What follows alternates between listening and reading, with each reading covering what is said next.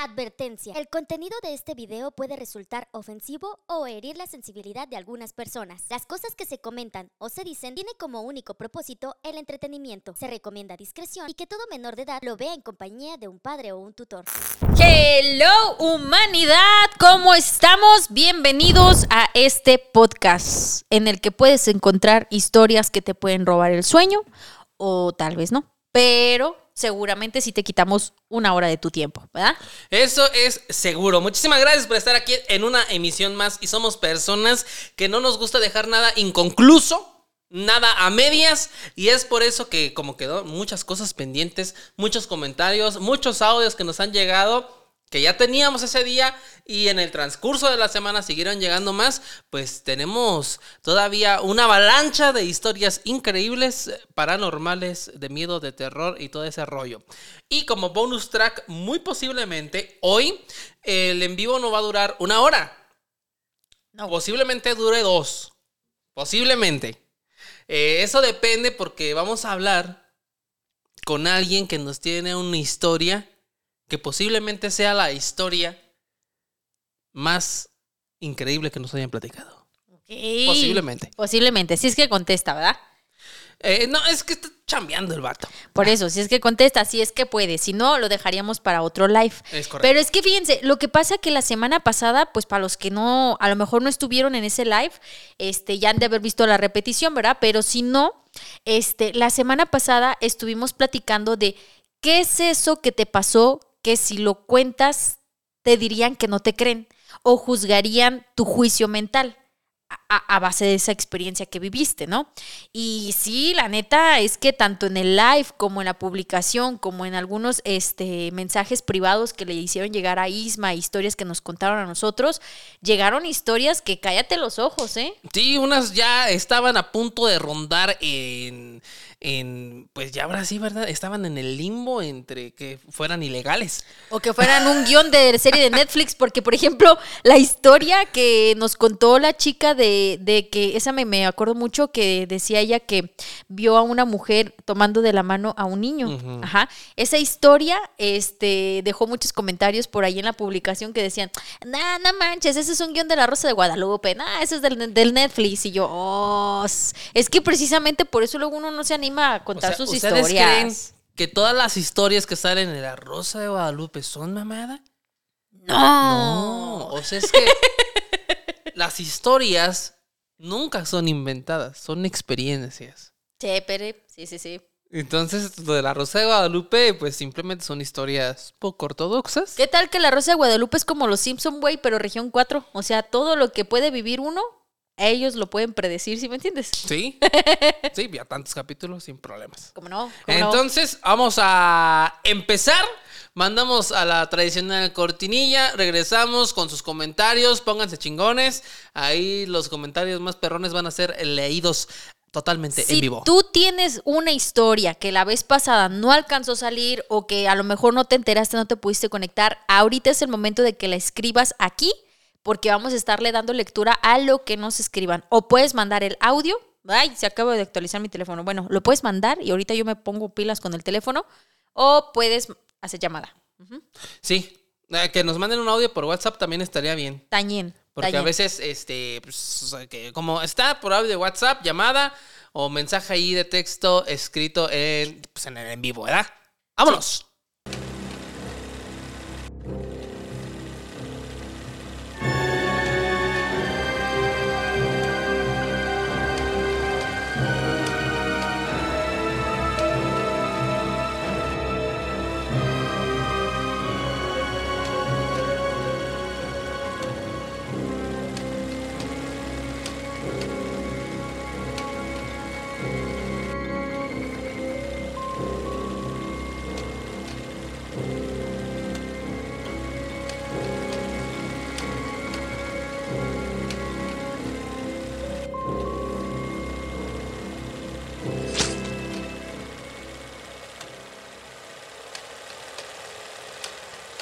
Que dónde está Fer.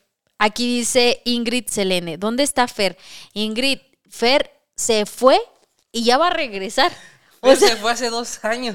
Sí, sí, no, hace medio año se fue Fer. Sí, Pero ya eh, Fer va a estar de este en vivo al próximo. Sí, ya va a estar con nosotros próximamente. Pero sí, Fer se fue, eh, lo mandamos a Malasia, lo mandamos a hacer una expedición, una exploración de otros países para ver si nos trae otras historias. ¿ah? Como debe de ser. Entonces va a regresar ya, eh, pues en dos semanitas. Sí, ya. Ya, regresará. Quién sabe cómo venga, si viene asustado o qué, cómo Bien va. asustado. ¿Bien asustado? Sí, estuve platicando con él y dijo que, que traía unas historias muy cabrones. Ahora. Que sí, que sí viene bien sacado de pedo. Que justamente escuchó el comentario que hice la vez pasada de que yo tenía el presentimiento de que alguien de nosotros Ajá. le va a pasar algo muy cabrón de manera paranormal. Y ya le pasó a Y él. dice que, que cuando él escuchó que yo dije eso, que dijo, ah, cabrón, es que a mí ya me pasó. ¿Qué le pasó en estos días? Entonces trae, trae- viene, viene con buenas historias, pero culiao. Viene curado. Ujú. Ok, bueno. Saludos por acá. Vamos a ver los primeros. Dice Gerardo del Toro, que para, para mí este es un nombre primera vez, ¿eh? Yo no había escuchado a Gerardo del Toro. ¿Tú habías escuchado el nombre Gerardo del Toro? Sí, pues ¿Sí? somos camaradas ahí en WhatsApp. Son de los que cuando di mi número, Ya, luego, luego. sí, ahí andamos cotorreando. Oh, ok, bueno, pues que yo no había visto el nombre. Eh, bueno, Gerardo del Toro por fin dice por acá escuchándolos y viéndolos mientras es de trabajo León. en la computadora editando fotos. Areli mencionaba que no nos veíamos, es que acuérdense que al principio eh, solamente está como una cortinilla en lo que pues, nos sentamos acá, ya sabes, me arreglo el bigote y cosas así, ¿no? Pero bueno, saludos para Areli. Eh, Javiera dice, supera Lucy la historia. Ay, quién sabe, no sé, ¿verdad? La que nos van a hablar por teléfono o la de Fer. Ambas. Hay que ver, es que sí está la vara alta. ¿Sí? Ah, pero imagínate que sí. Yo creo que Lucy sí le robó el sueño a un chingo de gente por ¿Cómo un rato, ¿no? Sí, sí. Neta, neta, neta, se los juro, fuera de mame, yo sí me paniqué como unas dos semanas. Fuera de mame, güey. Y de repronto, güey, es de que así, no sé, mis lagunas mentales, de repronto me acuerdo de ese pedo y siento que la pinche mona me va a salir por abajo de la cama. Sí, es- Todavía. Sí, es algo que, que tienes presencia. Yo también me, me acuerdo ocasionalmente, ah, como la Lucy o así. Ay, no, qué pinche miedo. Este, también dice por acá, Angélica, por fin desde Chile, un enorme abrazo, se les quiere mucho. ¡Saludos! Muy bien, Angélica, gracias. Eh, Luis Ranulfo dice, Lucy aún sigue en el lugar número uno del, del Draculómetro. Fíjate, es que sí, Sí. muchos sí lo tienen presente. Sí, sí, sí. Sí, también dice por acá Gloria, ¿en serio ya pasó tan rápido el viaje de Fer? Tan rápido. Mira, ya en estas últimas semanas yo como que hasta lo siento todavía más largo, ¿no crees? Es como que ya, güey, ya. ¿O qué? Pues, eh, pues no, yo ya, ahora sí, lo, lo siento más A, cerca. a ver si ya lo sientes más cerca. Carla Dalet dice, yo ya mandé una historia que de hecho salió la semana pasada, gracias por compartir. De hecho, eh, más, eh, y de hecho más historias. Saludos eh, desde Phoenix, Arizona y Zacatecas. Amiga, próximamente podría verla a ella, fíjate. Papaquita va a andar allá en los United también. Wanda en los United en unas semanitas. Eh, Ernesto Tapia dice: El día lunes vi a Lisma, le grité Draculón y él muy serio andaba entregando en una panadería allá por la Miguel Silva en el centro. ¡Ah! Que de hecho le partí su madre a los bollos, ya ni me digas de esa. Ya me andaron corriendo los grupos de reparto. No, pues me hubieras picado de culo o algo, güey. Pues está chido. Saludos, viejo. Yo, Dice por acá Marcos Atilano. Dice: Puf, ya quiero escuchar las historias del Fer. Ay, a ver, creo que están llamando. Sí, es llamada. Ah, por la primera llamada, amigo, luego, luego. Bueno, vamos. Hola, hola. Espérame. Hola, buenas noches. Hello, muchacha, ¿cómo estás? Aquí sorprendida porque sí entró la llamada. Sí, es que ya, ya, este, ya nos hizo favor Kenny de ponernos como tres metros más de cable y fibra óptica y todo para que jale chido. óptica, güey. O sea, es que este es otro nivel. Ah, Ya. qué bueno. Ya, ya, esto ya jala bien, ahora sí, estable. Sí, sí, estoy sorprendido. Y también por la llamada. ¿Con quién, quién está de- del otro lado? ¿Cómo te llamas? Yuridia. Mu- Yuridia. Ah, ¿tú eres la del pastel? Sí. Sí. ¡Oh! ¡Oh! ¿Ya ves? Ah, güey, fíjate, estábamos hablando de ti ah, antes de... La invocamos. con- Sí, estábamos hablando de ti antes de empezar el, el podcast. de- Ahí los pongo en contexto. Ajá, contexto. Este, Yuridia nos regaló un pastel. Que tenemos que pasar por ese pastel a, a la pastelería, pues ahí las del globo, ¿no? Este.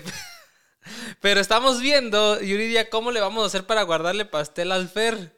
A ver si no lo matamos, porque No importa. es que Fer llega. Cuando regrese le mando otro. ya se solucionó. Ya, Fer se va a poner bien contento porque es que Fer es bien postrero y bien pastelero, ¿verdad, Kenny? Es el más postrero de es el más postrero de nosotros, ajá, Sí. sí. Sí, sí, sí. Entonces, Es más, me dicen si pan de, si pastel, pan de muerto o pastel helado, el que quieran. Pastel helado para Fer. pastel helado para Fer. Sí, sí, sí. Pero, ¿cómo es el pastel helado? Ah, Literal, trae es el pastel, bueno, es helado en vez de pan, es helado en forma de pastel. Ah, como el Vianeta.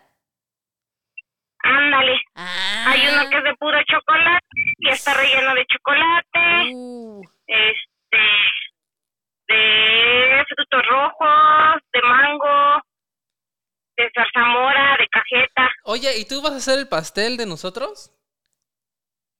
No, pero se los mando con amor. ah, No, si te lo hago les da diarrea. Ah, Oh. sí, sí, sí.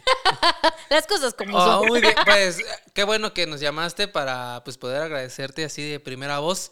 Muchísimas gracias por, por ese detalle. Vamos muy contentos, muy felices ah, por él. Pues más contenta yo, me hicieron el día. Ah. Ahí ando presumiendo que sí me contestaron. Y si estás ahí, pues ahí nos vemos el viernes, ¿eh? no, creo, yo soy acá del distrito de CDMX. Ah, Entonces no, yo sí pues entendí. sí. Entonces sí, tú sí entendiste. Es que ya habíamos entendido eso, que tú eras de otro lugar, pero luego acá dijimos, no, es que sí es de aquí. No, Un no, pero desmadre. hasta allá llego. Oye, oye, y bueno, aparte del pastel, ¿tienes alguna historia o qué pedo? Mm, por el momento no, de hecho no pensé que fuera entrar. no igual. Nunca había llegado tan lejos. No, pues muchísimas gracias, Yuridia. El tráfico. ¿Mande? Vengo aquí en el tráfico, voy saliendo del trabajo. De hecho, me están quitando tiempo. Dice. ¿Para qué me contestan, güey? Bueno, pues te dejamos para que pongas ahí atención total a- al tráfico. Te mando un abrazo de parte de todo el equipo. Muchísimas gracias. No. Y estamos, estamos muy contentos eh, por, por nuestro detalle. Gracias. Gracias, que Dios los bendiga, gracias. Igualmente. Igualmente, igualmente, gracias. Ay, oye, es que me da mucha risa que dice, no había llegado tan lejos, ¿eh? No pensé que fuera a entrar. Eso me dio mucha No, o sea, risa. para que vean, pues, o sea, sí tratamos de, de contestar todo a todos. eh, estamos muy al pendiente todos. Y pues ahí. Sí, Ahí- ahí sí, sí. Oye, por acá dice, hace Shinoda, ya, ya tenía rato que no te veía en los comentarios, ¿eh? Dice, ya llegué temprano. Eh, Ingrid dice, es que yo voy en el episodio 79 y aún no estoy al corriente con los capítulos, Ya. ojalá pronto los alcance. En Ah, el 7-9, pues sí. En- de hecho, en los episodios, pues siempre va a salir. eh, todavía Fer. to- siempre sale Fer. Sí, sí, sí, o Más en sea, los en vivos, pues desde hace ya seis meses, pues no. ajá, sí, sí, sí, sí, entonces todavía sí, no, sí, todavía Lo extrañamos mucho y él siento que nos extraña hasta más a nosotros. Sí. Eh, también Luis Ranulfo dice, una de las historias que también me dejó pensando es la del don que vio al diablo en su corral y a los días murió. Ah, también esa estuvo buena. La de la chica que le dio de comer a un muerto durante seis meses. Esa también estaba impactante. Lisette dice, es que Lucy es Lucy y a Lucy se le respeta. Sí, güey, sí, sí, sí. Sí. Yo pienso que el día que digamos esta historia es mejor que la de Lucy, nos va a jalar los huevos a todos. Sí, y yo siento, y no, sí. Y a lo mejor hasta le exorciza a alguien, ¿no? Para, para recuperar su puesto. Oye, dice por acá, saludos desde La Huacana, Michoacán. Gracias, Allá Ricardo. también está de miedo. También allá da miedo. Eh, Jim Zap dice, hola, saludos desde Dallas. Hola, ¿cómo estás? Eh, también dice por acá, mm, Gerardo, somos amigazos Elisma y yo. Eh, Marco Atilano dice, puf, ya quiero escuchar las historias que va a traer el Fer. Bueno, pues esos son los comentarios que hasta ahorita me he encontrado. Eh, también dice por acá, Angélica Tapia, la del vato que cambia a su mamá por dinero, la que contó Isma. Ah, la del caso Josué. Caso Josué. El caso Josué, esa también está muy, buena. buena. Muy bien, pues entonces, para darle una continuidad a las historias que nos llegan, fíjate que hay una historia que nos llam- que nos mandó este una chica a través de WhatsApp que se llama Silvia, si no mal recuerdo, ¿verdad? Silvia, sí, ¿La del audio de ese rato? la del audio de hace no me rato. acuerdo cómo se llama. Sí, sí, yo no mal recuerdo. Pero se me llama acuerdo de la historia. Ajá. Y nos contó una historia. Eh, acuérdense que este capítulo, este live y el pasado se trata de historias experiencias que a ti te pasaron, pero que no las cuentas porque si las cuentas, la gente te podría juzgar de loca, loco o de marihuana, marihuana, lo que sea, ¿no? O sea, de que te estás mal de la cabeza, pues. Esas historias que parecen tan, tan irreales de lo tan cañonas que llegan a ser. Entonces, esta historia Silvia no la contó, nos la manda Silvia. Es, eh, menciona ella que fue una experiencia de cuando eran niños. ¿ah? Ella era infante junto con sus hermanitos. Era infante. Inf- Pues sí, ¿O sí. Se le dice infante, menso. Muy formal, ahora el... Mira, pinche perro baboso, no me estés cortando la inspiración. Era infante. Canta- cuéntala, Procede a contarles. cuéntala tú, pues, a ver. No, no, pues a ti te lo mandaron. Ah, ¿te estás burlando? Cuéntala tú. Pues está bien, pues no chingues. no, pues está bien, pues cuéntala como quieras. Cuando tú cuentes la historia como tú la quieras contar, te me a reír, ¿eh? No, ya te dije. Ya te dije. Ajá. Te vas a quedar hoy en la calle, perro. Este. Retomamos la historia. ¿En qué me quedé? En que eran infantes. Infantes, niños, pues, ¿sí? Ok. Silvia cuenta que cuando ella era niña, junto con sus hermanos, este, pues estaban en su casa, descansando, como, pues, un humano en familia lo hace, ¿no? Llega, descansa en las noches, en las tardes y punto. Estaba su papá y estaba unos tíos de ella ahí conviviendo con ellos. Pero no estaban ellos en la habitación. Solamente se encontraba Silvia y sus hermanitos. ¿Ah? Entonces llega la hora en la que todo niño tiene que ir a dormir. Chiquillos, váyanse a dormir. Pero en ese momento en el que Silvia y sus hermanos deciden irse a dormir, frente a ellos hay una silla donde colocan un- una prenda. Como toda casa. Como toda casa. Tú llegas, te quitas la chamarra, la avientas a la silla. La ropa limpia dura y limpia en esa hasta que se acaba. Y incluso hasta se revuelve con la sucia. Sí, ahí nada más tienes que andarle oliendo. A ver cuál recoges, ¿no? Pero bueno, todos tenemos un sillón, una silla, un perchero, incluso si no, el piso. O una bicicleta para hacer ejercicio. Una bicicleta para hacer ejercicio, atascada de ropa. Entonces ellos, frente a ellos, había una silla que tenía una prenda. Entonces dice Silvia que al momento de que apagaron la luz, esta prenda se empezó a distorsionar. Y esta prenda empezó a estirarse de tal modo que le dio forma a una figura con un intento de humano, pero demasiado grande. Más alto, más grande que el cuerpo de su papá o de sus tíos o de su primo que estaba ahí. Y esta figura empezó a mirarlos de una manera muy perturbadora. Entonces Silvia dice que entre todo el chiquillero que estaba ahí, empezaron a gritar y los adultos que estaban acompañados en esa, en esa noche en, la otras, en las otras habitaciones, en la sala, comedor, qué sé yo, deciden entrar para ver qué era lo que sucedía, pero no podían abrir la puerta. Mm, La gente que estaba afuera no podía Los abrir la adultos. puerta. Ajá. Ajá, no podían abrir la puerta. Y ellos no se querían parar tampoco. Pues menos. Si está la prenda rara, media distorsionada, pues que, que, que, o sea, no. Entonces los adultos intentan entrar a la habitación, pero no pueden entrar y esta cosa se sigue deformando y se sigue viendo de una manera muy tenebrosa hasta que uno de los adultos que estaba en este lugar, con todas sus fuerzas, derriba la puerta. Y al momento que derriba la puerta, esta cosa extraña sale corriendo por la ventana y al momento que sale por la ventana se logra escuchar un silbido bastante fuerte. Ella dice que desde ese entonces nadie puede darle una explicación a lo que tantos niños vieron. Ella decía, bueno, es algo que, que llama mucho la atención y que le sigue dando mucho miedo, porque pon tú que te tocara vivirlo a ti nada más. Pensaríamos, "Ah, está mal, está loco. Está loco. Ah, ese, es- ese es el pedo. Ajá. Pero que tantos niños lo hayan visto y vivido al mismo tiempo, ¿cómo explicas tú algo así? No me acuerdo. Creo que hasta fuiste tú y espero no desbloquearte un mal recuerdo. Tú fuiste la que me platicaste que estabas pues de niña bañándote con, con tu hermana ¿Y que salió algo de la coladera? No, Fue, tú me contaste eso. no. Y que todavía hasta el día de hoy, como que se acuerdan, pero no lo quieren hablar. Como que lo omitieron. No, yo de lo que, de lo que yo viví raro, creo que no, no me acuerdo si yo lo conté en una historia antes de dormir, en un live, o lo conté en una historia de las que hemos contado. No, creo que no se los he contado.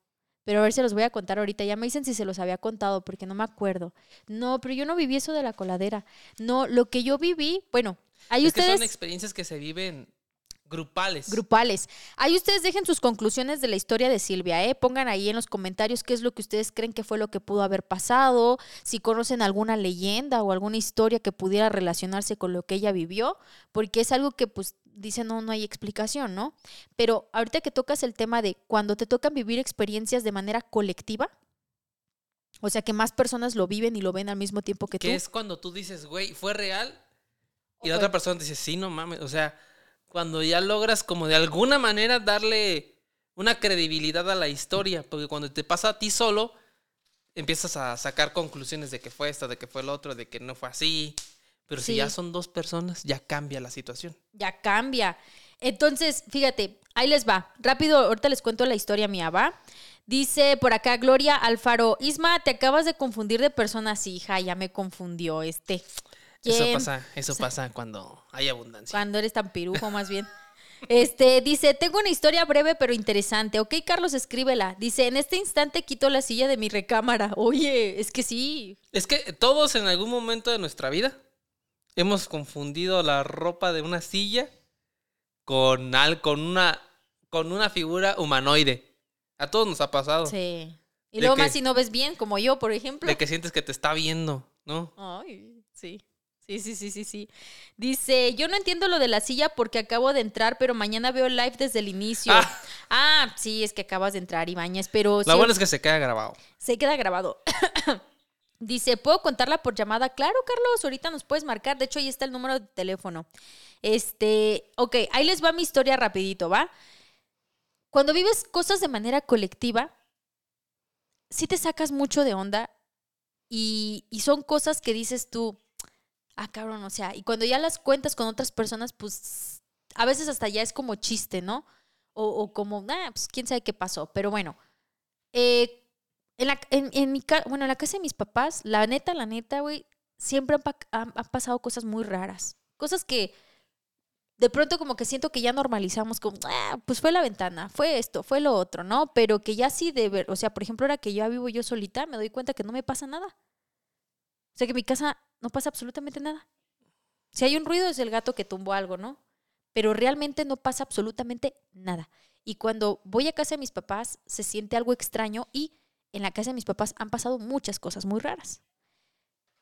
Nosotros lo relacionamos con que teníamos un vecino que practicaba una religión muy extraña.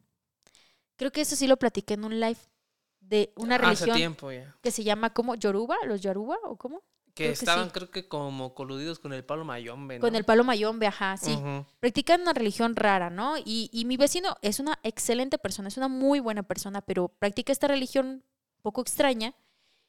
Él nos cuenta que su casa, a través de la religión, se interpreta como un portal.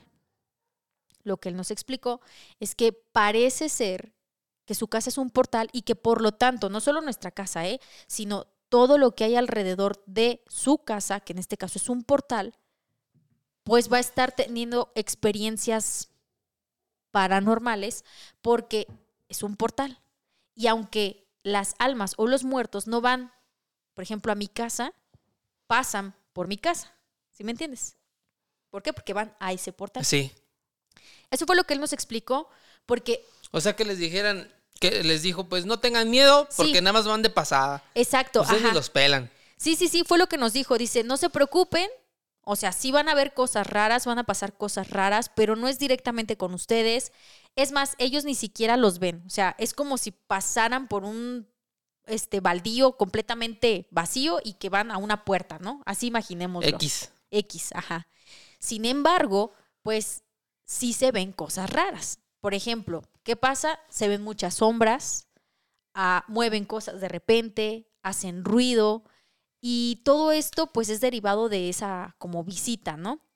Entonces, eh, una experiencia que a mí me pasó con mi hermana fue que nosotras vimos a una persona que se manifestó como un familiar mío. ¿Cómo fue que pasó? Era una noche, de esas noches en las que pues ya no te todo el mundo se está yendo a descansar porque al otro día tienen actividades y pues ya mi familia todos somos personas activas laborales. Todos trabajamos, entonces todos tenemos que dormir y esas cosas, ¿no? Tú haces esa cara porque tú no trabajas, pero ¿Yo qué, güey? No. pero pero en mi caso sí trabajamos, ¿eh? Entonces, eh, pues es que le quitas la seriedad a la historia, Isma. Estoy, estoy escuchando. ¿Tú eres la que lo rompes? No, eres tú con tus pinches caras, ¿sí o no, Peter? ¿Sí o no? ¿Ya ves? Está bien. Está bien. Cállate, pues. Entonces, esto es serio, esto es en serio, ¿eh? Ese día todos nos íbamos a ir a dormir ya porque al otro día había que levantarse temprano para hacer cosas. Entonces, eh, nosotros recientemente teníamos un carrito que, pues como nunca habíamos comprado un carro de agencia, era la primera vez que compramos un carro prácticamente nuevo, no era nuevo nuevo, pero era muy nuevo. Entonces, ese carro mi papá lo atesoraba como, güey, como si fuera la cosa más preciada de la casa.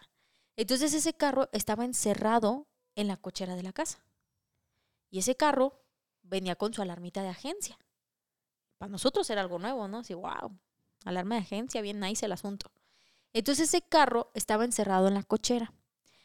Y aunque estaba encerrado en la cochera, pues digo, no había necesidad tanto de cuidarlo en ese aspecto, pero a veces mi papá, a veces mi papá es medio alucín y como que, ay, para asegurarme, le pone la alarma, ¿no? Sin embargo, ese carro no lo hacía. Entonces esa noche nosotros ya nos estábamos acostando y una de mis hermanas, pues de repente le da el insomnio y se duerme más tarde, como tipo 12, una de la mañana. Entonces esa noche, eh, yo la habitación donde yo, me, do- donde yo vivía, donde yo me dormía, es una habitación que está en el paso de las escaleras para subir y bajar a la primera y segunda planta. Por lo tanto, toda persona que quiera bajar a la primera planta, pues de a fuerza tiene que pasar por ahí. Y cuando tú vives con muchas personas, y los que viven con muchas personas no me dejarán mentir, aprendes a reconocer los pasos de cada uno de los integrantes de la casa. ¿Sí o no? Ya, oye, es que alguien pisa y dices, es mi jefa, es mi hermano, es mi hermana, ¿no? Entonces, eh, yo ya estaba también por, o sea, por agarrar el sueño chido cuando escucho cerca de las 12 de la noche que alguien baja a la cocina. Escucho las pisadas y por las pisadas yo creí que había sido mi papá, porque dije, güey, pues son las pisadas de mi jefe. Entonces, enseguida de que escucho las pisadas y que se escucha que alguien pisa en el último escalón para estar en la primer planta, se pone la alarma del carro. Entonces, como les digo, mi papá de repente es medio paranoico, entonces yo dije, güey, pues mi papá le puso la alarma al carro. Qué raro, pero no se me hizo tan raro porque dije, así es mi papá. Entonces, pues X, ¿no? Como al minuto, escucho las pisadas de mi hermana. Y dije, ah, pues mi hermana también bajó, quién sabe para qué. Pero en eso, al, al escuchar las pisadas de mi hermana, bajar, cuando ya está en el primer piso, no pasa ni un minuto, pasan unos segundos y escucho que sube corriendo mi hermana. Me toca la puerta de mi habitación y me dice, oye Ari, creo que hay un problema. Y yo le dije, ¿qué pasa? Y me dice, es que mi papá está encerrado en el carro. Ah, chinga. Y yo, ¿cómo que está encerrado en el carro? Me dice, sí. Yo bajé, vi que pre- está prendida la luz. Ya ven que tienen los coches una lucecita adentro para como para leer, ver cosas o así. Dice, está prendida una de las luces del coche y mi papá está sentado en el asiento del piloto. Cuando yo bajé las escaleras, mi papá volteó de una manera muy rara y estaba muy serio y tenía una mirada muy extraña. Entonces yo le dije a ella, pero si era mi papá, o sea, tú viste que, sí, dice, es mi papá, yo le vi la cara, es mi papá. Entonces yo le dije a ella, ¿sabes qué? Hace rato escuché que discutió un poco con mi mamá. A lo mejor mi mamá se enojó y lo mandó a dormir al carro, ¿no? Yo, yo, eso fue lo que yo pensé. Entonces yo le dije a mi hermana, seguramente la está pasando mal. ¿Por qué no le preguntas si está bien o se ocupa algo. Y me dice mi hermana, es que a mí me da mucha pena, ¿cómo le voy a decir eso? Y yo le dije, güey, tú lo viste, él te vio, él hizo contacto contigo, pues acércate, nada pierdes, a lo mejor pues, le puedes ayudar. Pero todo esto que les estoy contando, mi hermana estaba parada en la puerta de mi habitación, por lo tanto, pues podíamos ver quién, quién subía y quién bajaba de las escaleras. Sí. ¿Sí?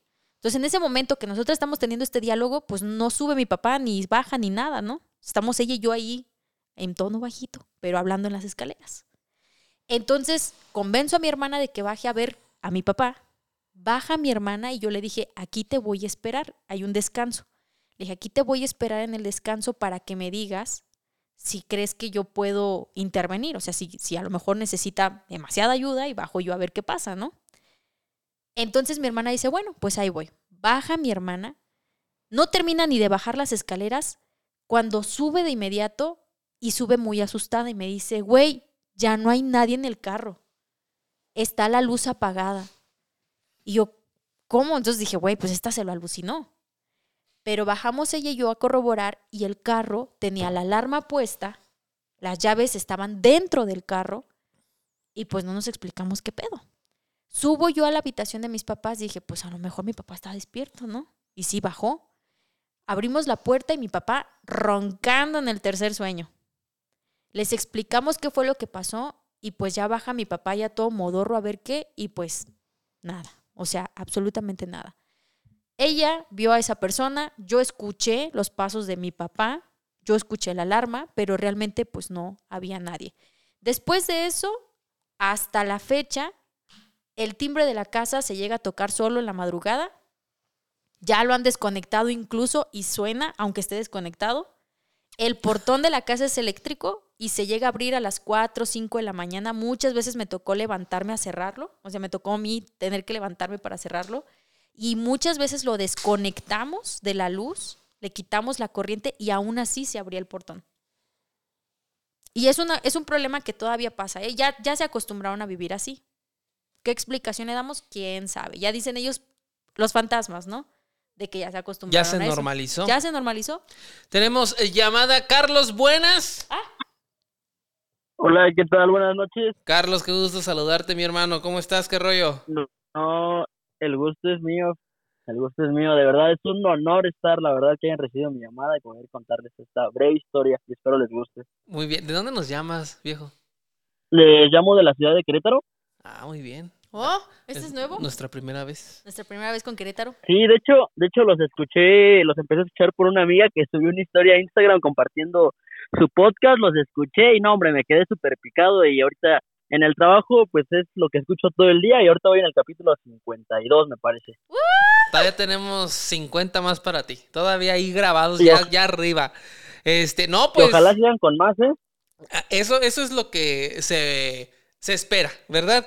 Eso, eso es lo que se quiere y pues nos alienta muchísimo pues comentarios como el tuyo y pues mira que tu amiga nos esté compartiendo, pues qué chingón todavía, más chingón. Entonces, bueno, pues, No, ajá, Ok, ok, perfecto. Les cuento, es una historia breve, de hecho es de, de una persona que fue muy apegada a mí, que fue mi novia en ese tiempo y Uh. pues, eh, lamentablemente ahorita ya, ya falleció, uh, pero tiene que ver sobre eso. ok, Ajá. cuéntanos. Ok, voy a empezar, voy a empezar. Este, ah, mi, mis papás, este, ellos se criaron en un rancho, este, por aquí en un, en un, en un, municipio de, de la ciudad de Querétaro que se llama Tolimán.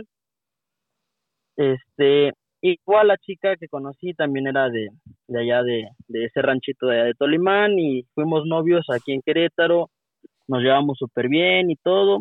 Una vez fuimos a comer con mis abuelitos allá en el rancho y todo bien. Recuerdo que la tenía que ir a dejar como a otro ranchito, se puede decir como que a otra loma, a otro cerrito, entonces en el transcurso de ese camino, este, mi chica iba por delante, yo iba por detrás y íbamos con mi abuelito, él iba en la parte de atrás, ya eran como las diez y media, once de la noche más o menos. Entonces pasamos lo que es una brecha, es como un caminito que corta caminos ahí en, en el cerro y, y mi novia iba por delante y me dice, oye, oye, pero me apretó de una manera súper fuerte, de hecho hasta me encajó las uñas en la mano y yo como de, oye, ¿qué te pasa, no?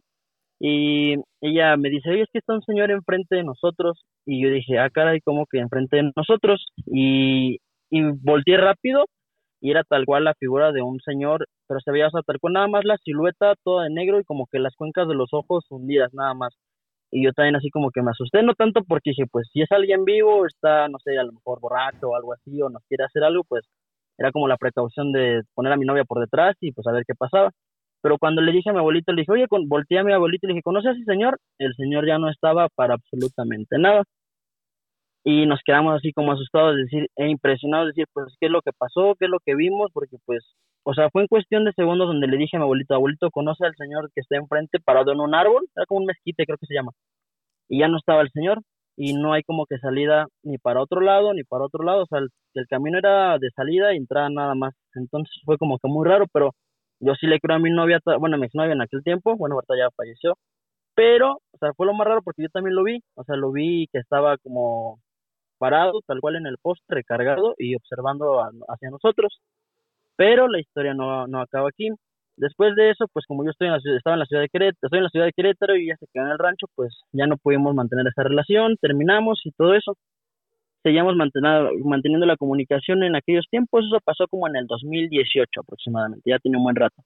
Y ella me comentaba que seguía viendo a ese señor, este, que sí veía la silueta negra y de hecho ella empezó a trabajar en una fábrica y en esa fábrica igual lo seguía viendo. Dice que cuando se iba en el transporte que lo llevaba del rancho a la fábrica, que veía al señor cada que llegaba en la en la chica del trabajo lo veía igual en ese mismo en ese mismo en esa misma brecha. Entonces fue muy raro y ya después de tiempo pues me enteré que, que falleció este al poco tiempo de eso, entonces siempre me causó como curiosidad porque hasta la fecha yo después hablé con su mamá y su mamá me comentó de que ella le contaba mucho que veía un señor que la seguía y que la seguía y que la seguía, pero nunca le veía, se veía el rostro del, del señor como tal. Siempre fue como, fue muy raro la verdad. Y yo después, yo después nunca, ya nunca volví a ver esa, esa sombra ni esa silueta y ni nada de eso, pero me causa muy raro que ella sí lo siguió viendo después de que yo lo vi con ella y que como dos, tres días antes de que falleciera, le volvió a contar a su mamá que lo había visto, pero que ahora sí la estaba siguiendo a ella en la noche. Fue muy raro, pero es breve. Pero me quedé siempre con esa intriga de saber qué sería, qué fue, o, o si esa cosa se lo llevó, provocó su, su fallecimiento y porque ella falleció ahogada. Oh, sí, fíjate, Carlos, que sí te iba a preguntar que si no era indiscreción, ¿cuál había sido el motivo por el que ella había fallecido? Y dices que Ah, fue... no, no, no, ninguno. Ajá, pero, pero se ahogó como en, en donde, en un laguito, en una alberca, o cómo fue. Mire, como le, digo, como le comento, yo ya no, no éramos novios en ese en ese tiempo ya. Este, lo que yo alcancé a escuchar de, de su hermano, porque iba con su hermano, fue en épocas de Semana Santa. Ya ve que muchos acostumbran a irse que a balnearios, a ríos o cualquier cosa de ese estilo. Ajá. Entonces, me comentan su hermano que dice que ellos iban, toda la familia se adelantó, iban como a un arroyo, una tipo presa, algo así, me comentan ahí en el rancho. Y que mm, ella se quedó atrás con su hermano y otro de sus primos, creo. Entonces iban en la parte del, del río, pero era un río que dice que nada más en unos dos, tres metros te llegaba, digo, de distancia te llegaba a la altura, abajo de las rodillas, o sea, se me hace absurdo y no había mucha corriente Ajá. pasó que más adelantito ella como que se resbaló o pisó hondo, o sea, fue de drástico el, el, el hoyo, se puede decir que fue hondo, Ajá. se resbaló, se la llevó a la corriente y creo que se ahogó como alrededor de las 12 y la encontraron creo que ya como hasta las 8, 9 de la noche más o menos. Híjole, la verdad es que sí estuvo, pues un poquito raro, ¿no? O sea, cómo pasó todo. Oye, te quiero, Sí, te quiero, dígame. pre- te, te quiero preguntar, este, em, de, de cuando vieron, cuando vieron esa vez en el cerro a este señor, ¿fue la primera vez que ella lo vio? La primera vez que lo vimos juntos, no, de hecho ya tenía poquito que había llegado a, sí, al rancho, allá al rancho, entonces yo iba a verla y le invitaba a la casa de mis abuelos a cenar y pues tenía que obviamente ir a dejarla a su casa. Pero, y esa fue la primera ¿Mande? ajá, pero es la primera vez que vieron a, a ese, a ese hombre. Ajá, ella, ella fue la primera vez que lo vio, yo lo vi con ella esa vez, yo desde esa vez yo jamás lo volví a ver, pero igual eh, en el transcurso de la mañana, bueno, en- durante la mañana, muchos meses antes, en esa misma brecha, mi abuelita y mi mamá se habían caído, o sea, resbalado al bajar la brecha, o sea, el cerrito, se caían en una misma distancia que también le decía mamá. Le digo, siempre hasta le decía, ten cuidado porque ya te caíste ahí. Mi abuelita se cayó ahí y muchas personas también como que se caían en esa parte. La verdad no sé por qué, o sea, y no estaba resbaloso, o sea, era una, una bajadita X, o sea, era pura tierrita ahí nada más y todos se resbalaban ahí. Estaba muy raro, la verdad, siempre me causó mucho mucha curiosidad saber que si era bueno, si era malo y, y todo eso. Es y es que hay una parte que, que a lo mejor quisiera contarla, tal vez la, la pueda contar, mm, este, no creo tener algún problema, pero ya ven que, creo que en uno de sus podcasts alcancé a escuchar que lo del dinero, ya ve que hay muchas personas que según enterraban el dinero antes y todo eso, Sí. Y que te piden como algo a cambio, ¿no? Una- o sea, ajá, cuando algo a aparece cambio, un algo así. alma. Entonces, bueno, no voy a decir qué persona es la que de su familia ha encontrado dinero, solo voy a dejarlo ahora sí que por cuestiones no voy a hacer de que me digan a decir algo, no, pero no creo, este, Claro. Ajá. pero un familiar de ellos, este, sí siempre era de esas personas que no acostumbras a verlas trabajar, pero trae dinero. De alguna manera trae dinero, no, pues o sea, yo nunca me he preguntado, o sea, ni es como que preguntar, ah, ¿en qué no? O sea, ahora sí cada quien su vida, ¿no? Pero esa persona siempre así, y de hecho en esa familia, o sea, sus tíos creo que de la chica en aquel entonces habían fallecido por, por algunos motivos, o había fallecido el hijo de tal persona, o así. Entonces yo me quedé como con la espinita de decir, puede ser, uno nunca sabe que a lo mejor encontró dinero y pues fue como cambio a cambio y así. No puedo decir que sea cierto, pero tampoco puedo decir que sea mentira porque sí han fallecido varias personas de esa familia y el señor, sí, sí creo que sí es un señor como tal, lo veo súper bien, súper sano y sin trabajar. Entonces, ahora sí que le puedo decir que no sé la verdad, si puede hacer eso o no puede hacer eso, pero digo, sí se me causaba mucho raro, muy raro que siempre muchas personas se resbalaban, no, no era grave, o sea, era un resbalón y se caían de, de sentón, de pompas, ahora sí. Oye, y, Pero sí, yo la vez que, mande, y Charlie, por ejemplo, la, la primera vez que dices que lo vieron en este árbol, ¿este árbol estaba cerca del río? No, de hecho, el, el accidente que sufrió ella, creo que fue como de ahí del rancho, como a unos 30 minutos más o menos de distancia, 40 minutos. Es que fíjate que hay una leyenda mexicana, yo no sabía, ahorita estaba ver, investigando cuenta, porque, cuenta. porque me hizo muy, o sea, se me hizo muy interesante cómo es que ella vio y todavía tres días antes de su fallecimiento y en el río, y de mí me mencionas pues que el río no tenía una altura como para decir, ay, pues alguien se ahoga ahí, ¿no? Este, Sí, sí, Ajá, entonces fíjate, la leyenda mexicana dice que se llama el chavarín. A ver si alguien de aquí, de, de ahorita, de los que están escuchando, la conoce, pero ahorita en breve lo que acabo de leer es que el chavarín era una persona que no tenía muchos recursos económicos. Y el chavarín, cansado de no poderle brindar a su familia un sustento económico, decide hacer un pacto con el diablo. Entonces, dice, cuando el Señor decía las palabras Satanás, apareció, o sea, hacía como una oración invocando a Satanás. sí, Ofreció sí, sí. mucho dinero a cambio del alma del chavarín.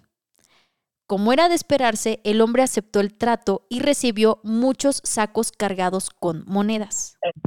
Sin embargo, algo por dentro del hombre cambió por siempre, ya que se volvió egoísta, poco empático, inclusive abandonó a su familia y se fue a vivir solo a un río.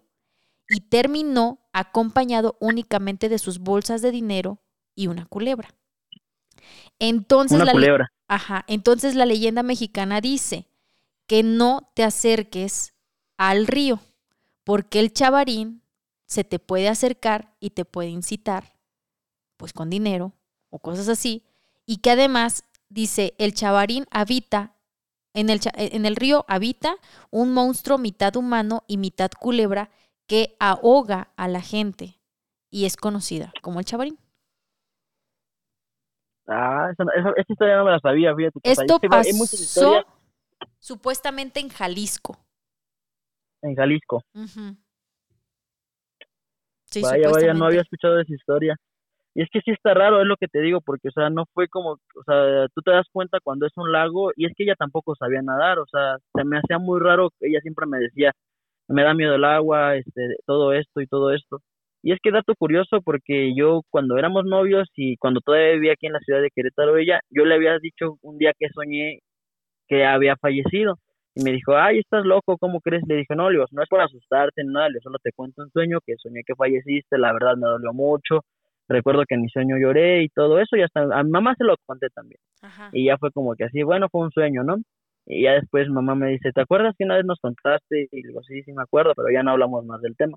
Pero le digo, sí fue algo como que muy, y que hasta la fecha no es, no es como que lo recuerde este malo ni nada, nada más así como decir, ¿qué pasaría? si sería algo malo?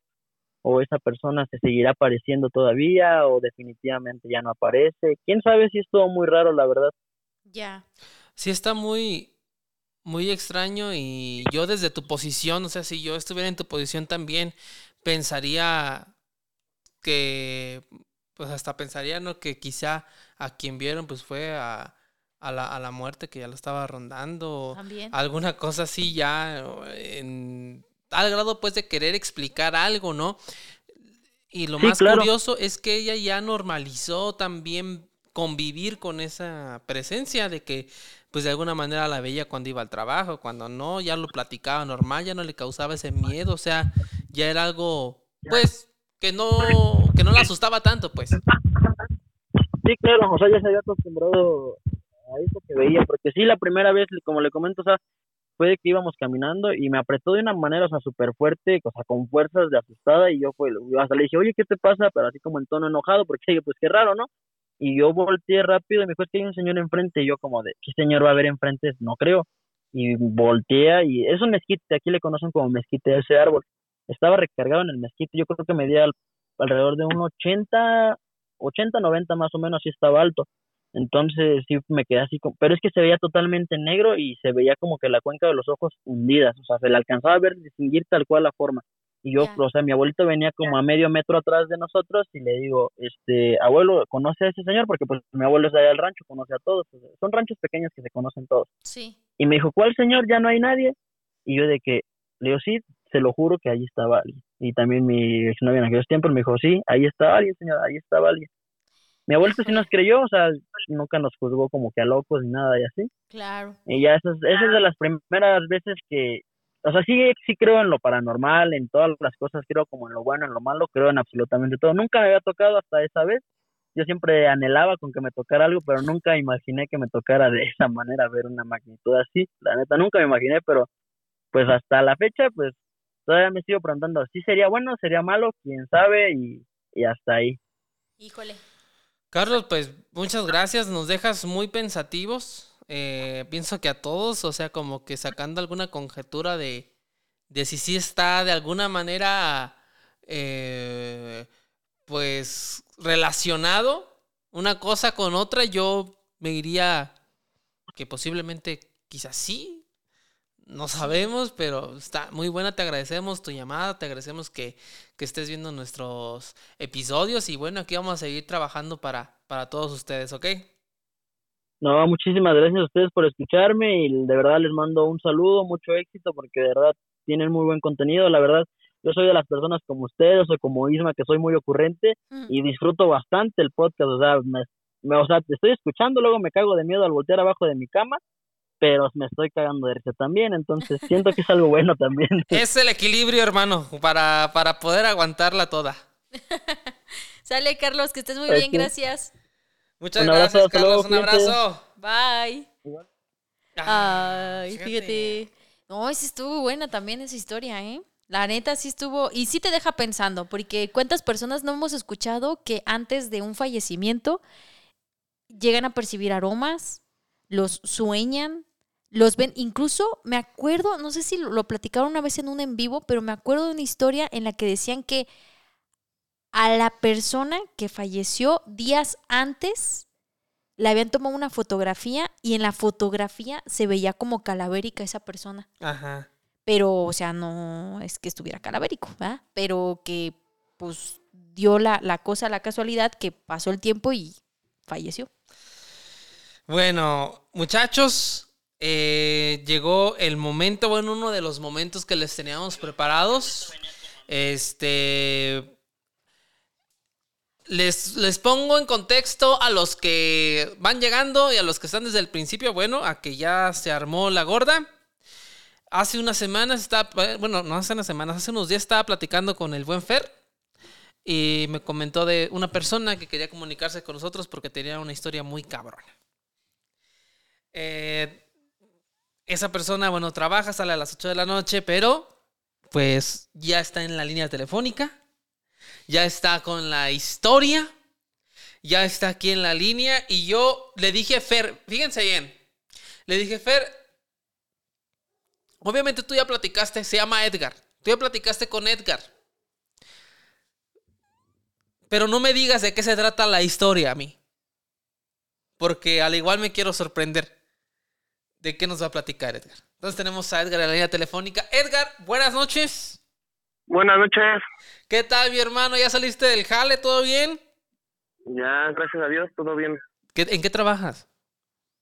Eh, generalmente me dedico a remodelación en general. Esta ocasión estoy, pues se podría decir, arreglando unas cosas en una fachada aquí en la Ciudad de México. Saliendo de la estación del metro de Cuatro Caminos, hay un edificio muy famoso y ahorita estoy ahí trabajando. Muy bien, pues qué, qué bueno que, que, que, que pudimos coincidir con tus tiempos. Gracias por, por tomarnos la llamada. Pues inmediatamente saliendo del jale, quizá ya te quieres ir a descansar, a echar una chelita o a cenar o algo. Y estás aquí con nosotros. Y bueno, pues, eh, pues este micrófono de este podcast es totalmente tuyo. Arráncate. Bueno, pues principalmente, eh, como le contaba aquí a la amiga por mensajes, eh, les quiero aclarar un poquito algo.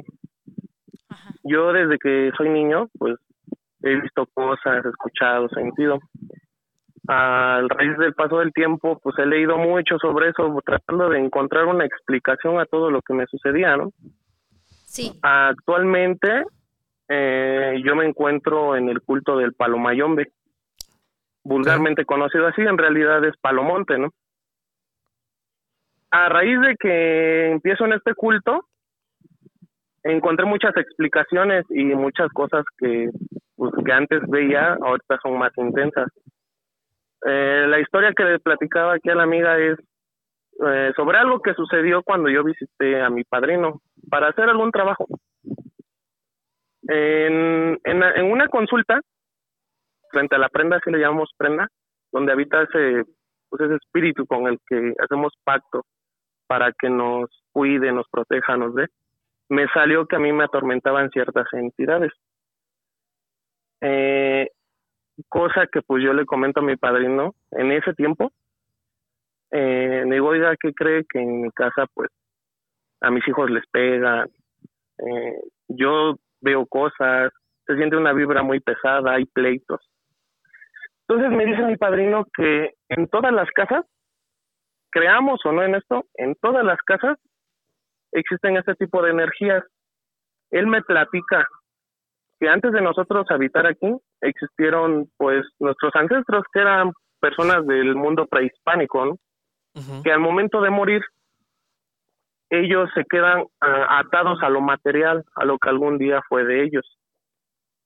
Entonces dice que la explicación a lo paranormal que se vive en mi casa es sobre esa sobre ese tema en realidad que en todas las casas eh, se quedan esas energías de esas personas que ya fallecieron. Y en muchas ocasiones a nosotros nos ven como intrusos. En muchas no. Hay muchas cosas muchas casas en las que no pasa eso. Pero en la mayoría sí entonces en mi en mi caso estaba pasando eso. El objetivo de estas energías en realidad es pues, sacarnos de lo que ellos ven como su propiedad no entonces yo le comento todo eso a mi padrino y él me pues, les, platico que me da una solución que aunque parece muy muy sencilla pues no lo sabemos no tenemos el conocimiento no él me dice que, que me acerque hacia él. Eh, casualmente es en todos los baños de las casas, en las coladeras se refugian estas, estas energías. Me dice, entra al baño de tu casa y háblale, le vas a hablar la verdad. ¿Sabes qué? Yo ya tengo conocimiento de que tú estás aquí. Entonces, él tiene que escucharte. El pacto como tal es de, deja en paz a mi familia, no nos atormentes y yo a cambio te voy a dar algo. Lo que les comentaba por mensajes es de que aquí le llamamos eso atender al muerto. En realidad se oye muy feo cuando uno dice atender al muerto, pero simplemente es un espíritu de una persona ya fallecida. No tiene nada de, feo, ¿no? Como mucha gente lo, lo ve. yo le voy a dar esa, a esa energía lo que no le dan. Yo le puedo arrimar un vaso de agua, una vela, atenderlos es atender al muerto, a cambio de que él deje en paz a mi familia. Cuando yo llego a mi casa y empiezo a hacer todo lo que mi padrino me, me dice que haga, este pues les comento que yo me sentía muy absurdo, ¿no? Tonto de decir, yo cómo voy a hacer esto, ¿no? Pero lo acabé haciendo. En ese momento exacto me acompañó mi hija, la mayor, a, pues ahora sí que acompañarme, ¿no? Porque miedo sí, sí hay. Cuando termino de hacer lo que me lo que me tocaba hacer y voy saliendo de mi baño, siento como si mi playera en la parte de atrás, a la altura de, la espalda baja, se atorara con algo, ¿no? porque en realidad tengo ahí unas cosillas con las que pude haberse atorado. Cuando yo volteo para ver con qué me atoré, siento un segundo, ¿cómo se le puede decir? Un segundo jalón, pero ya más fuerte, como si esta energía me hubiera agarrado, pero bien al grado de que yo, mi caminar, este, lo detuve, tuvo la fuerza necesaria para detenerme en seco. En ese momento, pues yo grito, ¿no? En la sala de mi casa estaban mis otros dos hijos, los más pequeños, y mi esposa y me dicen que qué pasa y mi hija pues la que me acompañaba también voltea así bien espantada y pues le digo pues es que este güey me jaló y me dice no cómo crees digo sí me, me acaba de jalar pues ya así como que más tranquilo más más sereno volví a entrar y sí le dije oye pues cálmate no digo estamos haciendo un, un, pacto como tal para que todo esté tranquilo, entonces pues vamos a hacerlo, vamos a llevárnosla en paz. Pasó un rato, me comunico con mi padrino, le explico, oiga, pasó esto, esto y esto. Me dice, sí, es muy normal que pasen este tipo de cosas. ¿Por qué? Estas energías quieren siempre pasar desapercibidas. Cuando tú llegas a enfrente de él y le dices que ya tienes el conocimiento de que él está ahí contigo, también él se queda muy impactado y obviamente se pone inquieto. Y pues me platica que, en muchas ocasiones es así y sí, de primera mano lo he vivido, he vivido muchas cosas de ese tipo. Eh, pues casualmente, desde ese momento hasta hoy en mi casa, todo está tranquilo, ya no hay discusiones, ya por se oye muy absurdo, pero aunque había trabajo, el dinero no rendía ahorita ya rinde, ¿no? Ya mis hijos ya no los espantan, yo ya no siento ese temor. Y especialmente en esos tiempos era en, en el baño, lo que nos, nos daba ese miedo, ese temor, que no sabíamos qué era, era en la entrada del baño y en el baño como tal, se siente esa vibra pesada. Y pues ahorita gracias a Dios de, desde que entré en esto, de, este, esta religión, este culto, ya he encontrado muchas, muchas respuestas a todo lo que me ha pasado y pues poco a poco lo voy dominando. Pues eso es algo, una pequeña historia de lo que he vivido a lo largo de mi vida. Tengo más, pero pues, espero en otra ocasión poderles platicar algo más. ¿Cuánto tienes practicando este el palo monte?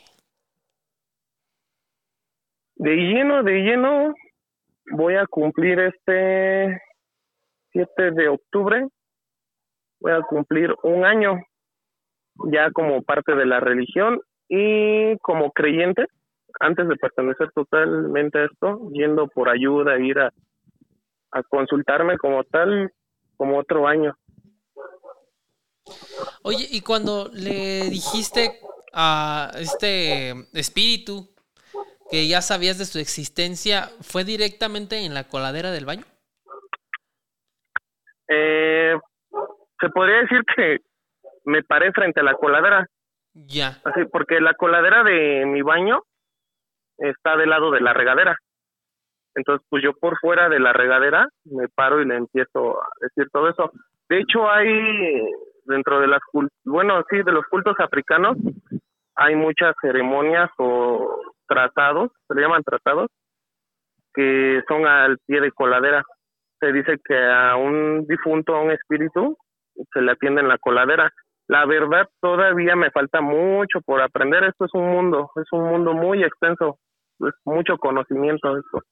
Entonces, este, en ciencia cierta no sé todavía por qué es ahí específicamente, pero de que es ahí sí, sí he sabido de muchos casos parecidos al mío y sí es muy, muy cierto. De hecho, tengo mucha familia que platica, bueno, por parte de mi padre, vienen del estado de Chiapas, donde se practica chamanismo y todo eso. Y Durísimo. me han platicado la, mis tíos, parientes, que sí muchas, muchos trabajos ellos los han hecho en, en el baño, que porque ahí se meten los fantasmas, según dicen ellos. Yo hasta que entré en esto, ya tuve el conocimiento de que sí era cierto. Fíjate, te voy a decir algo, pues acá ya de vivencia personal. El gato de la Paquita se la pasa en la coladera del baño. Ahorita me estaba acordando de Naga. El gato. Así, se la pasa en la coladera del baño. Siempre busca la Pues- coladera, quién sabe por qué. Del baño, del baño. Ajá, del baño. Solo del baño, sí es cierto. Sí, puede ser porque, bueno, se dice que los gatos ven cosas que nosotros no. En realidad todos los animales. Pudiese ser que a lo mejor se familiarizó con esa energía que vive ahí en la casa. Ay, no manches. Puede ser. Pero es que no necesariamente tiene que ser al- al- algo malo, o sea, No, no, porque es lo que te comento es que muchos eh, de, de esos fantasmas, nosotros le llamamos espíritus, según, este, son amigables. Sí, sí me entiendes, este, cuando llega una persona a vivir a cierta casa, tal vez la energía es muy compartible con la de ese fantasma, ese espíritu, Ah, y se sienten a gusto. Y, pero en muchos casos como en el mío no, a mí me veían y a mi y a mi familia en realidad nos veían como una amenaza, como invasores. quizá como que puede ser que, fíjate, es- justamente es a lo que quería ir y a ver si nos pudieras guiar un poco si es que tienes conocimiento. Así como un ser humano eh, tiene su personalidad, un espíritu podría tener un, pues ahora sí va a sonar raro una personalidad, o sea, que haya espíritus que sean más territoriales que otros, como decías, como hay gente que, que no la puedes ni ver porque ya te está cantando un tiro, o gente que le puedes mentar hasta su madre y no te va a decir nada, o sea, eso ya es parte de su temperamento, ¿no? Sí, de hecho, eh, dentro de estos cultos se tiene la fiel creencia de que después de muertos, o sea, de que tomamos ese paso, que es parte de la vida, tenemos que morir para evolucionar espiritualmente.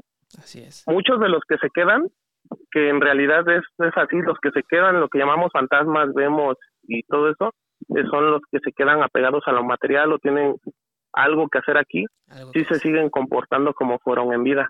De hecho, estos cultos es algo parecido a lo que pues, próximamente estamos aquí eh, por festejar en México, ¿no? Que es el Día de Muertos. Esos días, pues la gente de aquí no lo sabe, pero están rindiéndole un culto, es, es un ritual total, ponerle a sus difuntos lo que les gustaba en vida, porque pues eso- esas creencias tenían aquí. Casualmente, muchas culturas del mundo tienen la misma creencia que cuando se quedan esas esas almas aquí en, en el plano terrenal se siguen comportando como vivieron entonces se les da su su coca su café su pan si les gustaba mole es lo Sí. mismo aquí la diferencia es que aquí es toda la vida porque estos espíritus están con nosotros todo el día O- eh, otra cosa no es regla que alguien que fallezca se quede aquí. Hay gente que tiene un, un grado espiritual muy un poco más elevado que el promedio de la gente que ellos después de fallecer sí trascienden a lo que sigue. Porque bueno muchas religiones tocan el que un cielo y un infierno. Y a lo largo del- de mi vida lo que he leído e investigado no no es bueno he descubierto que no es verdad Le- yo creo más en la reencarnación Oye, y Edgar, dentro de lo que estamos es así. oye, ahorita que tocas el tema del cielo y el infierno, hace unos días estaba viendo un podcast de, de ese tipo de, de temas, ¿no? Y no sé, ahorita que tocas el tema me, me llama mucho la atención y pues a lo que tú has investigado, a lo que tú has leído, yo llegué a una conclusión de lo que yo vi, es que supuestamente como que el infierno realmente es, digamos, este plano, pero en el espíritu. O sea, Por ejemplo, esos espíritus que tú dices que se quedan apegados a lo material, en realidad pues no es que trasciendan a un cielo o un infierno, sino que como no han trabajado su no trabajaron su espiritualidad antes de fallecer, pues no pasan al siguiente paso y se quedan atorados en este plano y entonces en realidad este es el infierno y el, el cielo en teoría sería el otro plano, ¿no? Eh, mucha gente tiene o tenemos esa esa creencia. En realidad, como tal, no existe un infierno. Lo que sí existe es ese plano, como que le llamamos el purgatorio, que vendría siendo parte de las almas que se quedan aquí. Ellas tienen que irse totalmente limpias, desprenderse de todo lo material, ego, envidia, coraje, todo eso para poder trascender. Eso es lo que llamamos el purgatorio, tienen que limpiarse para poder trascender. En el momento de que ellos dejen todo lo que vivieron aquí, que entiendan que ya es momento de seguir, van a seguir. Mientras no. Lo del infierno sí es como que yo siento que es más para manipular a la gente. Sí, porque te va a oír mal, pero va a ser casi casi como un perro, pórtate bien y te doy un premio, pórtate mal y pues no te doy de comer, ¿no? Y en realidad no funciona así el mundo espiritual. De hecho, muchos dicen que si te portas mal vas al infierno y no, porque tiene que ir de la mano lo malo de lo bueno. Si yo no cometo un error, yo no voy a aprender a mejorar. ¿Me entiendes? Si yo no tropiezo, yo nunca me voy a levantar. Eso se llama dualidad. Tenemos que vivir lo malo forzosamente para conocer el lado bueno de la vida. Ese, ese rollo que estás tocando va muy de la mano también con este rollo eh, espiritual budista, la trascendencia, el, como dices, olvidarte de, bueno, no olvidarte, dejar el ego para poder trascender al siguiente lugar y de que la tierra, o sea, eh, o al menos esta realidad que estamos viviendo nosotros, pues es una realidad en la cual se aprende mucho, porque como tú dices, existe la dualidad de podemos sufrir, podemos llorar, podemos amar, y eso ya en otros en otras en otras en, otras fases por así decirlo pues ya no se vive no ya no se vive de esa manera. Entonces va muy de la mano eh, la filosofía budista con, con la del palo no este pues sí de hecho no es la única por decir creencias que piensan eso. De hecho la mayoría de culturas tienen eh, como pieza fundamental esa parte de la vida obviamente pues sabemos de que ahorita otras religiones son las que dominan el mundo, ¿no?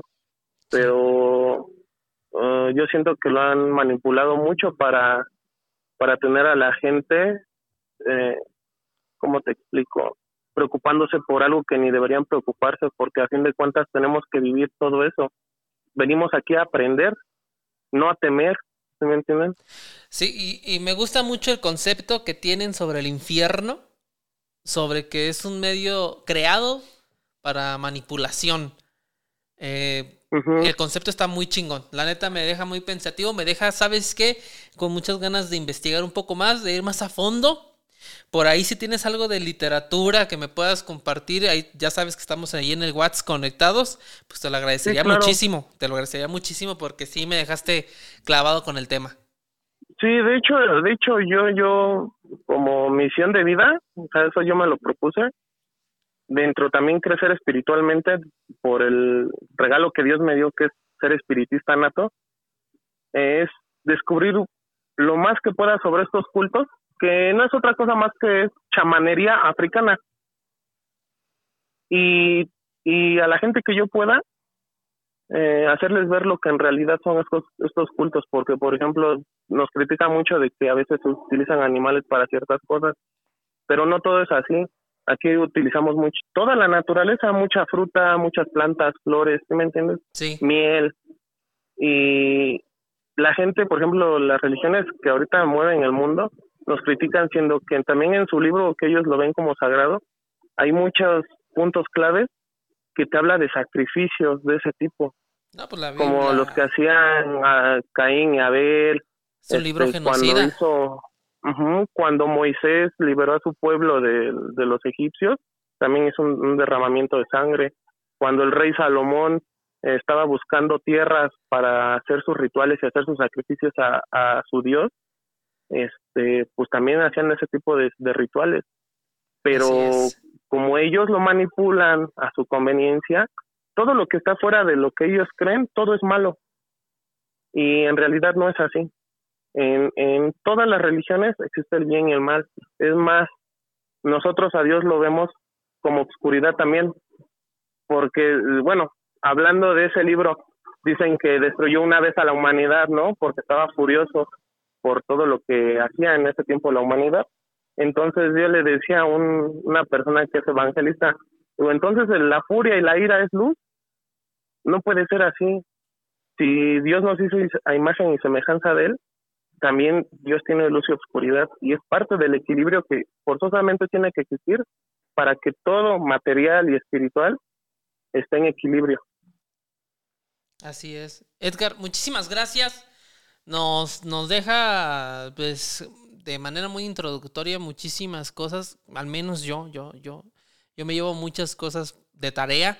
Te agradecemos muchísimo tu tiempo. Te dejamos para que te puedas este, ir a tu casa a, a descansar, mi hermano, y, y, a, y a seguir ahí este, con, con los espíritus de tu casa, mi hermano. Te mandamos un abrazo Sí, grande y muchísimas gracias. en todas las casas hay, ¿eh? no, nada más en la mía, güey. Dice. Gracias. Dale, gracias a ustedes, hasta luego. Bye. Y justamente, como dice Bueno, Edgar, vayamos. en todas las casas hay. Vamos al baño a eh, ver qué pasó. Hay una persona que está diciendo que con la historia, pues le empieza a doler la cabeza y el estómago. Ah, lo- los comentarios han soltado chingón. Desde una morra que dice que estaba viendo en live y enfrente de mi casa escucharon balazos, metralletas. Hablé al 911. Ya le pregunté cómo está. Espero me responda. Eh, muchísimas historias. Eh, me voy a contar esta que no, no sé de qué se trata, pero está aquí en los comentarios. Mari Blanco dice, hace unos años tuve problemas de salud y me tocó quedarme en el hospital. Una de esas noches no podía dormir. Escucho muy cerca de mí una voz femenina decir, tengo miedo. Tengo miedo. Yo creí que era mi mamá. Ella estaba dormida al lado de, al lado de mí en una silla. Pensé que ella estaba hablando dormida. Tiempo después mi mamá me cuenta que cuando ella que cuando cuenta que ella vio una sombra pasar por la ventana de la habitación donde estábamos. La ventana era un poco alta, así que la persona que pasó tenía que ser muy alta. Esa noche mi mamá salió del cuarto por agua, llevaba una botella para llenarla y la botella hizo ruido y las enfermeras se asustaron con el ruido. Bueno, las enfermeras le dijeron a mi mamá que las estaban usando. El último día que estuvimos ahí nos quedamos platicando con una de las enfermeras y salió el tema. La enfermera nos cuenta que en la cocina asustaban. La cocina estaba en el edificio frente a la ventana y nos enseñó un video de seguridad donde movían las cosas, prendían la cocina. De por sí, la morgue estaba a la vuelta de la esquina. Eran unos espíritus culinarios. Culinarios. Eh, también agradeciendo, muchísimas gracias a Karen Alcaraz por esas 200 estrellotas. Muy bien. Ah, muchísimas gracias. Y también saludos por acá, ya por último, a Javiera, a Luis Manuel, a Gustavo Rosas, que dice, ojalá y lean mi historia. Desde que los escucho siempre he querido colaborar con mi granito de susto. Ya se perdió por allá arriba en los comentarios. A ver, es que no me aparece. ¿Te aparece a ti? Eh, Gustavo. Estoy seguro, dice, que los de Uber Eats que trabajan en la noche tendrán relatos de terror. Yo por eso no trabajo en la noche. Posiblemente, ¿eh? Por eso ya no Posiblemente. trabajo. Por eso Por no evitar cualquier pedo. Ay, no. Eh, también saludos para Juliana Hernández y por último a Gloria Alfaro, que también está aquí presente. Eh, chicos, muchísimas gracias. Mira, te creo, quizá que sí encuentre el de Gustavo. Sí, a ver. Primero nos dice primer live, llego a tiempo después de 100 capítulos. Oh, Nunca, nunca es tarde, yo te lo digo yo. Este dice, a ver, voy a echarle una buscada a ver si encuentro la historia de Gustavo. sí. Este, porque siempre es bueno eh, que, que la raza pues quiera colaborar. O sea, que- que- mira, dice, espero y pueda leer mi historia, que dice más o menos así. Ajá. Dos puntos. Eh, allá por el 2014, recién nacía mi segundo hijo y nos mudamos a un pequeño cuarto. muy pero muy modesto, eh, con un cuarto para cuatro personas. Entre paréntesis, eso es relevante para la historia. Resulta que los primeros días todo iba normal. Yo trabajaba y mi pareja estaba en la casa con los niños. En la segunda semana de habitar ahí, mi pareja me comenta que mi hijo el mayor, en ese entonces de tres años y medio, se metía al baño. Al baño. Con un par de juguetes y se ponía a platicar y a jugar con alguien. Fíjate, regresamos al baño. Eh, ya no voy a pasar tanto tiempo en el baño. Oye, y también me acabas de desbloquear un recuerdo. Cuando yo jugaba con mi amigo imaginario, Ajá. lo hacía en el baño. Y yo tenía cinco años más o menos, me acuerdo de eso. Seguimos. Ajá, a ver. Se metía al baño con un par de juguetes y se ponía a platicar con alguien. Retomo. Y yo me pregunté lo mismo que ustedes. ¿Cómo saben que está hablando con alguien? A lo que ella me dijo, no quiero que te espantes, pero en el plástico de la puerta vi pasar a alguien como si fuera hacia la regadera. Cabe mencionar que la parte de arriba de la puerta era de esos plásticos que permiten ver sombras. Y pues esa situación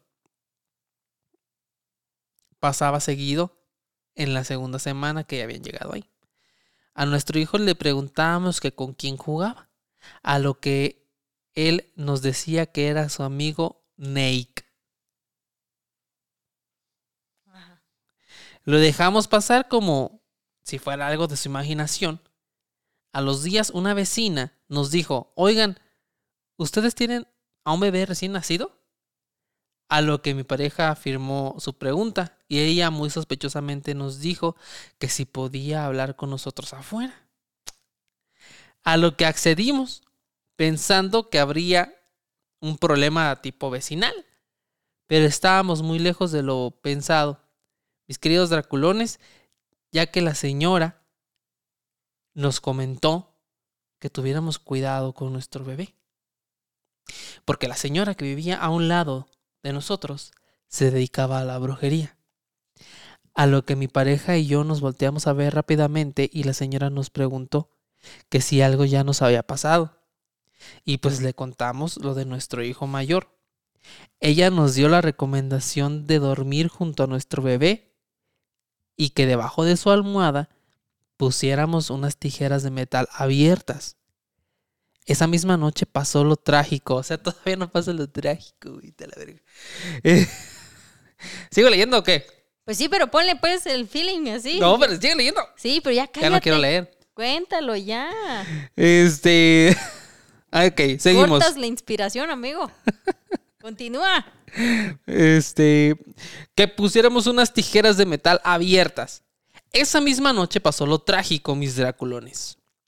Dormíamos en litera. La parte de abajo era matrimonial y la superior individual. Yo dormía con mi hijo mayor y mi pareja con mi hijo menor. Nos dispusimos a dormir. Cabe mencionar, igual que no soy de sueño ligero. Menciono esto porque recuerdo que ya dormido sentía una presencia en el cuarto, pero no me podía mover. Cuando de repente sentí cómo empezaron a jalar a mi hijo por mi espalda y tristemente tirándole al piso. Mi hijo, al caer, suelta un grito muy desgarrador que fue el que me permitió moverme, pero cuando me giré estaba una sombra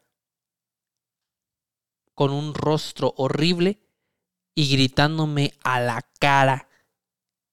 A lo cual yo también grité de susto, pero logré saltar a recoger a mi hijo. Justo cuando toqué el suelo, mi pareja me empieza a reclamar que por qué dejé caer a mi hijo. Y procedo a explicarle todo lo que pasó. Al principio no me creyó, pero al finalizar una breve discusión de lo que pasó, alguien entró al baño. Y la temperatura comenzó a descender.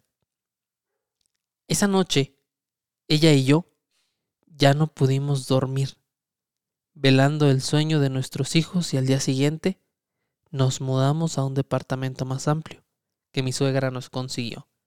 Nunca más volvimos a vivir algo así desde que nos movimos de ahí, pero esa noche fue muy terrorífica.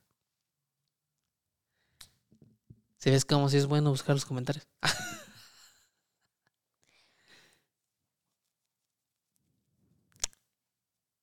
Ahora en la noche cuando vayas a ir a hacer pipí al baño, yo no creo que vayas a tener la misma confianza de soltar ese Es chisguete. ya está eh, la historia eh, que nos marcaron. El baño. La historia de este chico que, no- que le escribió hace una hora. Pues, ¿Cuánto llevamos, güey? Eh, hace una hora nos escribió. Él nos escribió primero de que entrara la llamada. No, cuando él nos escribió, el vato que nos habló estaba trabajando. No nos había dicho lo del baño. Neta, güey, lo de tu gato hay que verlo. Dice Yuridia, hablando de baños, dice, en mi casa tengo dos habitaciones y en casa una, eh, ajá, una habitación, su bañito. Entonces me estaba bañando como eso de las 7 de la mañana. Mi esposo ya se había ido a trabajar, pero a veces regresa o pasa para ir al baño así. El chiste es que me estaba bañando y se escuchó el otro baño cómo le bajaron a la taza, cerraron la puerta y yo dije, él entró. Yo ya regresó mi viejo. Pues que salgo y todo estaba oscuro, sentí un escalofrío horrible y con miedo a que algo más me respondiera. Dije, amor, ¿eres tú? Y pues no, no había nadie. A las dos horas me llamó mi esposo, ese día no había ido a la casa para nada. Fíjate. Oye, y, y ahorita que me estoy acordando, yo a veces cuando me meto a madre. bañar, me llega, no sé, y les digo no sé por qué, pero me llega el pensamiento o la sensación, más bien como la sensación de que cuando me estoy bañando ya ves que pues te enjabonas, ¿no? Y te, pues, te cae jabón así como que en la carita y todo. Y siempre me da la sensación de que alguien me observa detrás de la cortina, porque yo tengo una cortinita. Ah, como que hay alguien en- del otro lado de la cortina. Pero siempre digo, "Ah, son puras malviajadas mías, ¿no? Siempre hay alguien que te observa, Paquita. Ahora, ahora sí, ya me, ahora sí, ya me tembló Ya no me voy a bañar, ya no voy a cagar. ¡Ay! No, Isma, si, si no trabajaba por miedo a trabajar, ahora ya no se va a bañar ni va a hacer el baño, güey. Un nuevo miedo implantado. No manches, dice Liz por acá, ya no voy a ir confiada al baño. Dice, No, yo que me siento a ver memes en el baño durante una hora. "Mm, ameo. Ahí está, a ver, no, dale like. Dale like. Ese sí está chido. O luego Isma se tarda 40 minutos bañando, amigos. Isma es peor que una vieja, güey. Tarda 40 minutos bañándose. No es cierto. Y pone el agua pa- pa- como para pelar pollos. Sale de un sauna este cabrón. De un sauna, cabrón. O sea, No, nunca tarda tanto. te voy a grabar un día y lo voy a subir a las historias A de YouPorn. Instagram. Ah. No, hombre. Hasta nos van a desmonetizar. Mira, hablando del baño, ya este live se va a terminar. Yo les voy a recomendar muchísimo, de manera muy seria, que cuando se termine el live vayan a YouTube y busquen una canción de un grupo que se llama Los Amos, que se llama Desmadre en el baño. ¿Para qué? ¿Para que se les olvide? No, no, no, para que más pongan atención a la letra. Y pues es que sin querer este live fue de baños. Oye, ¿y te acuerdas? Que ni ahorita me estoy acordando. Los Amos. Yo insisto, esa puerta, ¿te acuerdas que cuando fue lo de Lucy? es traumada también. Yo sigo traumada. Y Yo no me acuerdo quién decía. tiene una ventila, no. Yo sigo Pero tanto que me la traumada. paso en el baño. De hecho, cuando venimos al podcast, yo soy el que más entra al baño de todos. ¿Y ya ves que te he dicho? ¿Es ansiedad? Esa ansiedad. Ah, entonces somos ansiosos. Hay que buscar, hay que buscar explicaciones, Paquita. No, no manches. Dice por acá, yo voy a poner una veladora en el baño y en mi cuarto. Sí, sí, sí. Esa, esa canción se las dejo para que la escuchen. ¿Por traes esa cara? ¿Eh? ¿Por qué traes esa cara? Porque ahorita vamos a llegar y Naga va a estar en el baño. Estar en el baño. Estoy Hasta- segura. si se pone en la coladera, se pone así. No, y como me- los gatitos, ¿sabes cómo se ponen? Como se, se echan bolita y se, y se ponen atentos así. Pero ahí no hay cucarachas. Ella está esperando cucarachas. Ella en su, en su genética de gato, ella espera cucarachas de la coladera. Pero te has pu- te- también te fijas, Fer. te fijas, menso, ¿Qué? pon atención, que esto es importante. Que se tiran el tapete Eh, y queda, se queda horas ahí, pero vigilando la coladera. Sí, yo la he visto. Yo la he visto. Dios mío. Bueno, eh, es- eh, pues ya. Ya. Oye, ya, por último, ya vámonos con esta. Dice, a, a- a- a- dice, a mí, di- Alexi dice, a mí hace aproximadamente cuatro años me ocurrió que veía a una señora en casa de mi esposa y desde ese día comencé a ver gente muerta. He escuchado y a escucharlos con el oído derecho. La gente no me cree hasta que les describo a los familiares que ya murieron y que nunca conocí.